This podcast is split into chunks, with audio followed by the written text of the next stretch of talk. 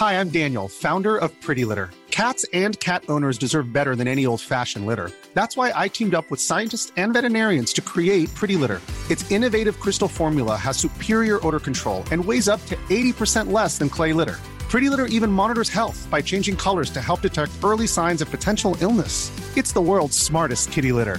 Go to prettylitter.com and use code ACAST for 20% off your first order and a free cat toy. Terms and conditions apply. See site for details. Salut, c'est Victoire Tuaillon.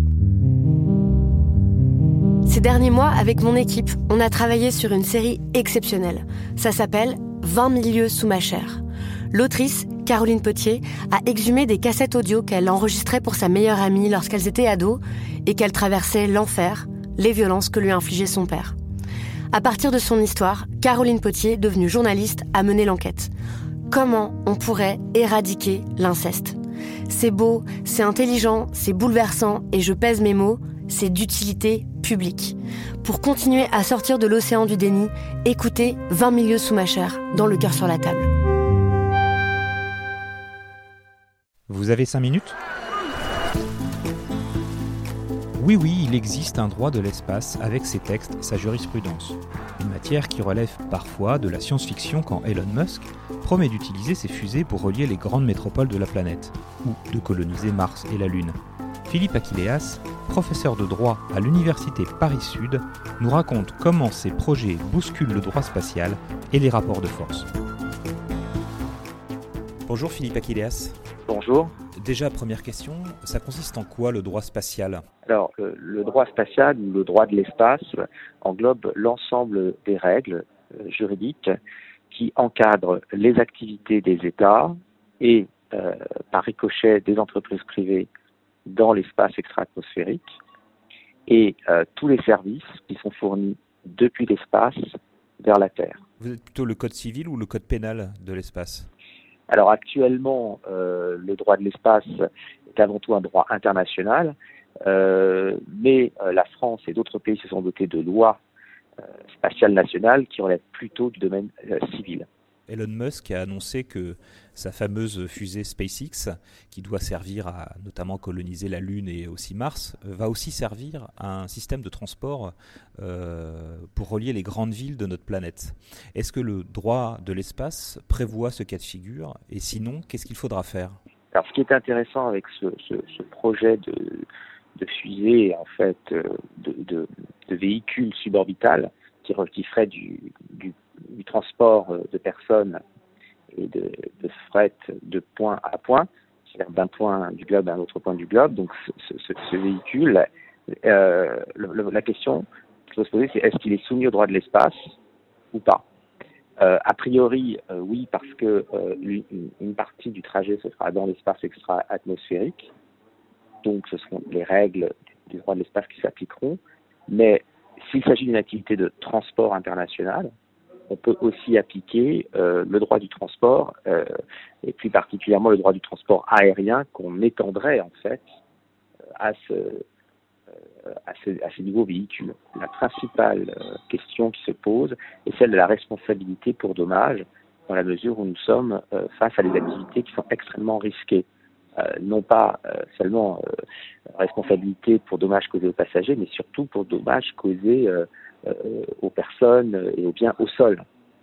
Donc, euh, nous avons un régime de responsabilité qui est extrêmement strict, qui pèse toujours sur l'État. L'État qui lance le, le véhicule.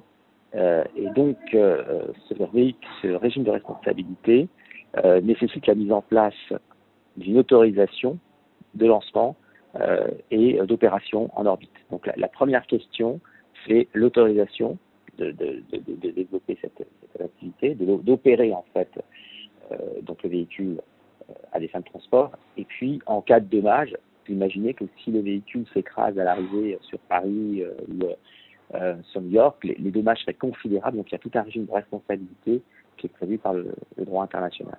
Elon Musk a aussi des projets donc, de colonisation de la Lune et de Mars.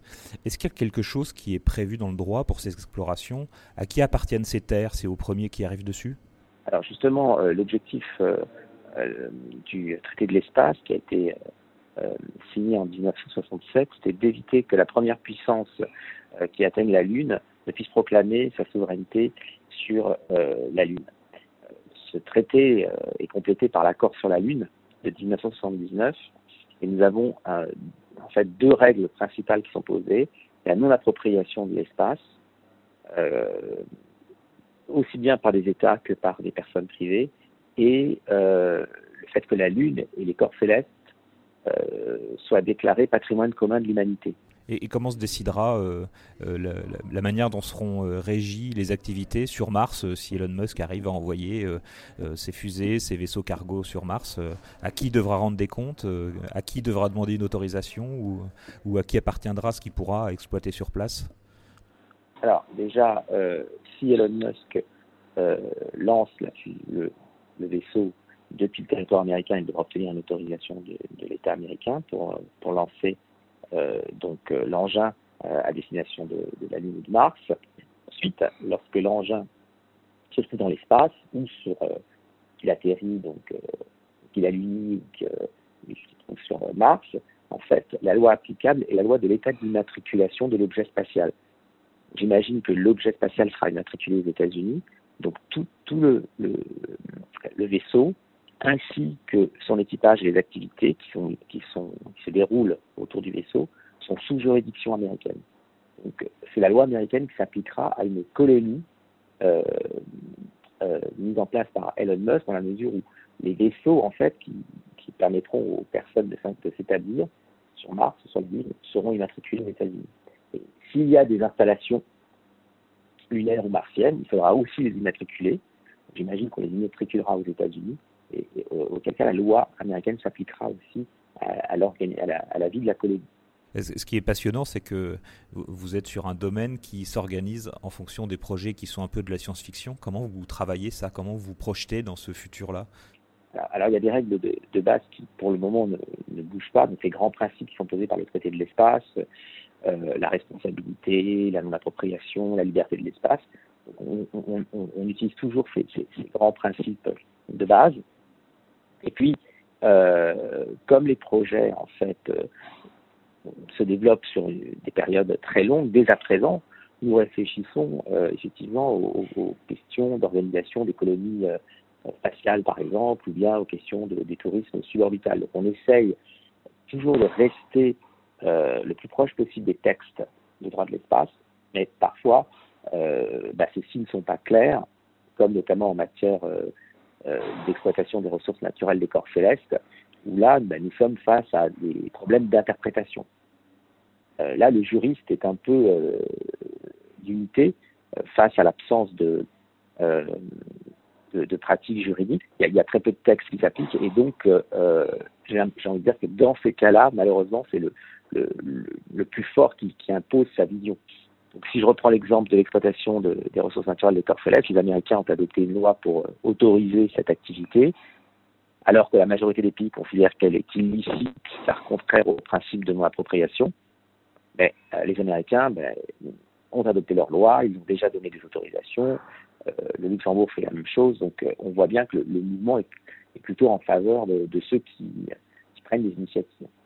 Ce que, vous me dites, c'est qu'il y a une volonté de garder euh, l'espace comme un, comme, un, espace de bien commun, mais qu'il y a déjà des guerres qui sont en train de se jouer pour anticiper l'avenir le traité de l'espace était un traité extrêmement idéaliste qui plaçait d'ailleurs euh, la paix, euh, l'humanité, euh, la coopération au cœur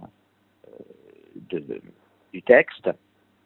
Aujourd'hui, on voit que effectivement, il y a d'abord une, une, militarisation de l'espace qui, qui, est une réalité, et puis il y a le développement d'activités commerciales qui vont jusqu'à maintenant envisager euh, l'établissement de mines spatiales.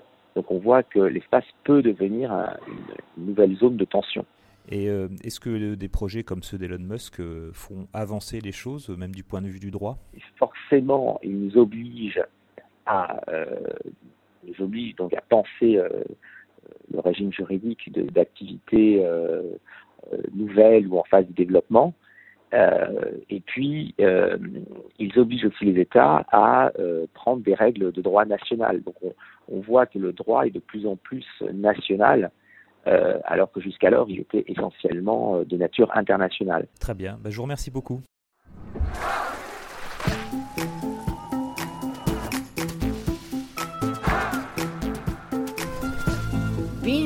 Audio.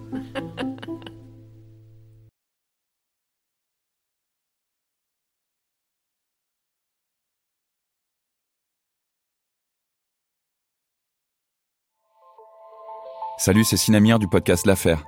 En 2016, je suis monté sur un bateau de sauvetage en Méditerranée et ce que j'y ai vu n'a pas changé. En tout, depuis 10 ans, on compte même près de 30 000 morts sur cette mer. Alors, dans le naufrage, notre nouvelle enquête, j'ai voulu raconter un cas concret. Comment 130 personnes sont mortes en 2021 à la frontière de l'Europe, malgré des dizaines d'appels de détresse. Qui n'a pas pu les sauver et pourquoi? Qui étaient ces disparus? Et surtout, comment on en est arrivé à ne plus parler de 130 personnes qui meurent le même jour sur un bateau au milieu de la Méditerranée? Le naufrage, c'est la nouvelle série du podcast L'affaire de Paradiso Média. Une enquête que vous pouvez retrouver gratuitement chaque semaine à partir du 27 mars 2024 sur toutes les applications de podcast.